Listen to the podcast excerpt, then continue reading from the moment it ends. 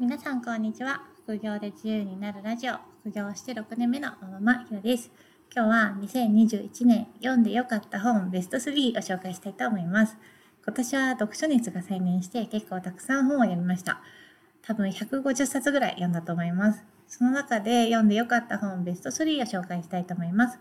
ちょっと前に発売された本を読んだりもしたんですが、今回は2021年に発売された本の中から選ぼうと思います。第3位は、多様性の科学です。どうして多様な価値観が必要なのか、多様な価値観じゃなくて、優秀な人、賢い人を集団で集めればいいんじゃないかという疑問に答えてくれます。なんとなく多様性はあった方がいいよなとか、違う意見も尊重した方がいいよなって思ってたんですけど、どうしてそうするべきかっていう理由が明確にわかるという意味で読んでよかったと思います。なんで多様性があった方がいいかっていうのを簡単に言うと、さまざ、まなバックグラウンドや価値観を持った人だったら、物の捉え方とか見え方が違うので、こう見落としている盲点もそれぞれ違います。だから、それぞれの知識や考え方を共有すると、より問題の全体をカバーできて、いろんな視点からよく考えられたアイディアになるっていうことです。ただ優秀なだけの人を10人集めてもその人たちが同じような価値観を持ってたら見落とす場所も同じになってこう見る視点も一緒になってしまうので10人いてもその10倍のパワーっていうのはなかなか発揮できません。単純な労働だったらどんな人でも10人いたら10倍の作業がこなせるんですけどアウトプットが労働時間に比例して増えていかない知的な労働例えばアイデアを出したり解決策を考えたりっていうことに関しては同じような集団よりも多様性のある集団の方がより良いアウトプットを生み出すことができます。一人ずつの優秀さを比較したら、もしかしたら同じような集団の人の方が一人一人の優秀さは高いかもしれません。それでも最終的なアウトプットがいいものになるためには、個人の優秀さよりも違った見方ができるっていうことの方が重要です。350ページぐらいでボリュームのある本なんですけど、結構引き込まれる事例が多いので、ボリュームを感じずにぐいぐい読めます。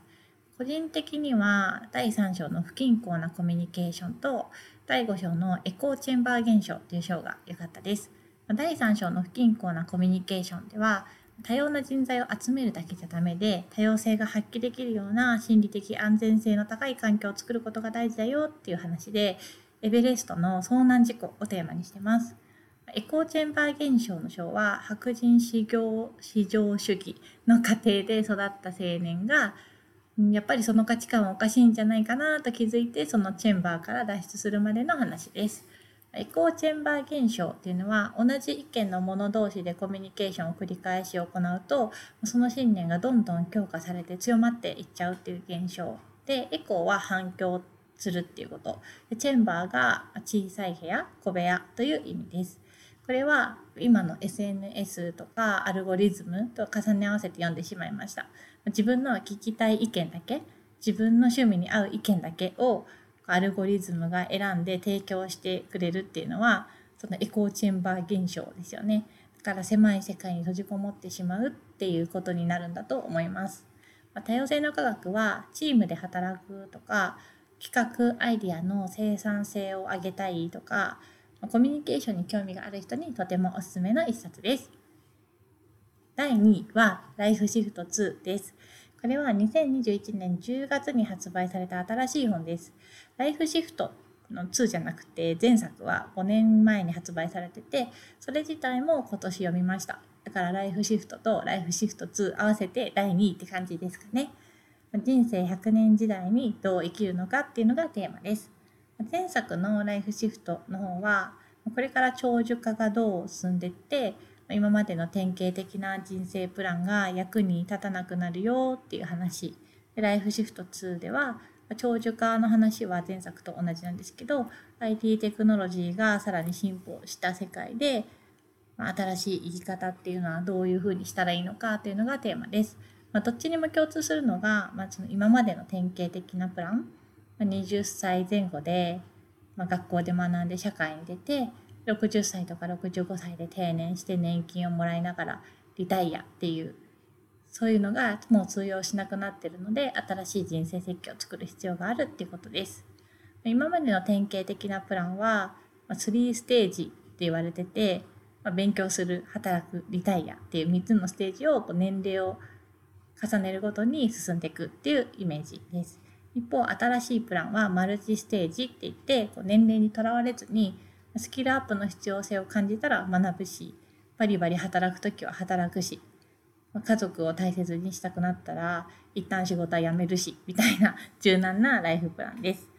特にライフシフト2で面白かったポイントとしては、テクノロジーの発達だけでは人間は幸せにはなれなくって、テクノロジーとどう向き合っていくかまで発明されて初めて技術的進歩から恩恵を受けられるよっていう点です。今は AI とかクローン技術とか技術的には進歩してるけど、まあ、人間としてとか倫理的に道徳的にそれとどう付き合っていったらいいか道しるべとかロールモデルがないから結構不安を感じてるっていう状態なんだそうです。長生きできるようになったとか AI が発達したっていうのはフラットに見たらいいことだと思うんですけどでも老後資金が足りるかなとか AI に仕事を取られちゃうんじゃないかなって結構ネガティブなイメージも浮かんできちゃいますよね。よりポジティブに技術的な発明と付き合っていくには自分の可能性を開花させることが必要だそうです。そのために自分の可能性はどこで花開くのかなって考える期間とか開花させるために必要な学びの期間などをその人生の必要になった時に柔軟に取れるようなマルチステージの生き方が推奨されてます。ライフシフト2は登場人物がたくさんいて7人か8人ぐらいの人生設計に当てはめて、うん、その人たちにとっての新しい生き方マルチステージの生き方っていうのはどういうのかっていうのが解説されているので、まあ、実践編より実践に近い形です。多分誰かしらと自分を重ね合わせられるのではないでしょうか。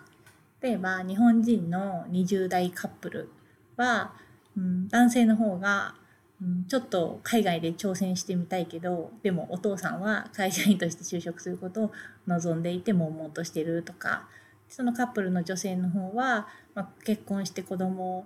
持ってでも仕事もやっていきたいけどちゃんと結婚相手の男性が協力してくれるのだろうかって不安を抱いてるとか。あとは仕事が不安定なインドのフリーランスの女性とか自動運転で仕事がなくなりそうなトラック運転手とかいろんなケースでこれから先の人生プランをシミュレーションできますよ。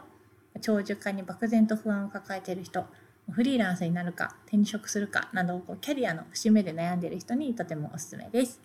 最後第1位はヒューマンカインド希望の歴史です。これは上下感あって全部合わせると多分500ページ超えぐらい長いんですけどエピソード一つ一つが面白いのでぜひ読んでほしい一冊です。面白いっていうのはすごく細かくしっかり調査してるなっていうのもありますしなんか構成がおしゃれというか学術的な硬い書き方になりそうなところを分かりやすく読み物としても面白くなってるところが内容っていうか見せ方もすごいなっていうふうに思いました。内容をざっくり言うと人の本質は善なのか悪なのかっていうテーマです。この著者は性善説人の本質は善であるっていうのを主張しています。性悪説の根拠になっている実験とかエピソードの裏側をどんどん暴いていくっていうのが上巻の内容で性善説である人間の本質ををベースに信頼と交流をこう中心にした施設とか組織がどう機能しているかっていうのを紹介するのが下巻の内容です。信頼と交流をベースにした施設としての例としてはマネージャーがいない管理しない訪問介護サービスの会社とか先生じゃなくてコーチだけがいて生徒ごとに好きなことを勉強できる学校とか囚人と看守が区別できないぐらい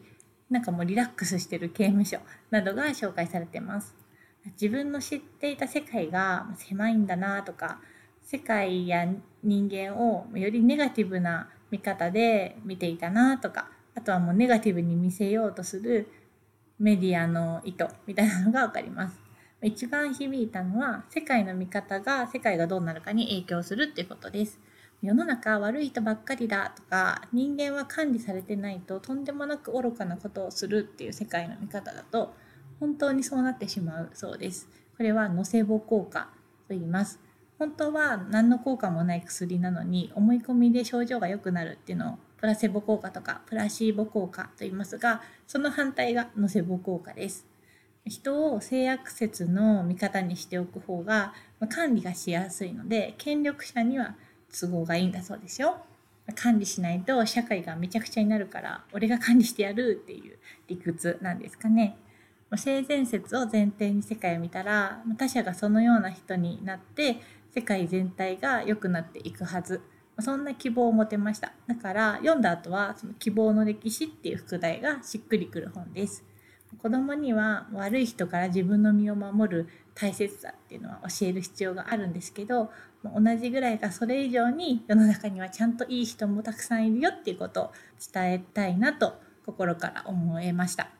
今年一番おすすめなので是非読んでみてくださいね今回は私が2021年に読んだおすすめの本3つ紹介しました多様性の科学ライフシフト2ヒューマンカインド希望の歴史ですそれぞれもっと詳しい要約はブログ記事に書いているので興味がある方は概要欄から確認してみてくださいね。それでは次回の配信でまたお会いしましょう。ひろでした。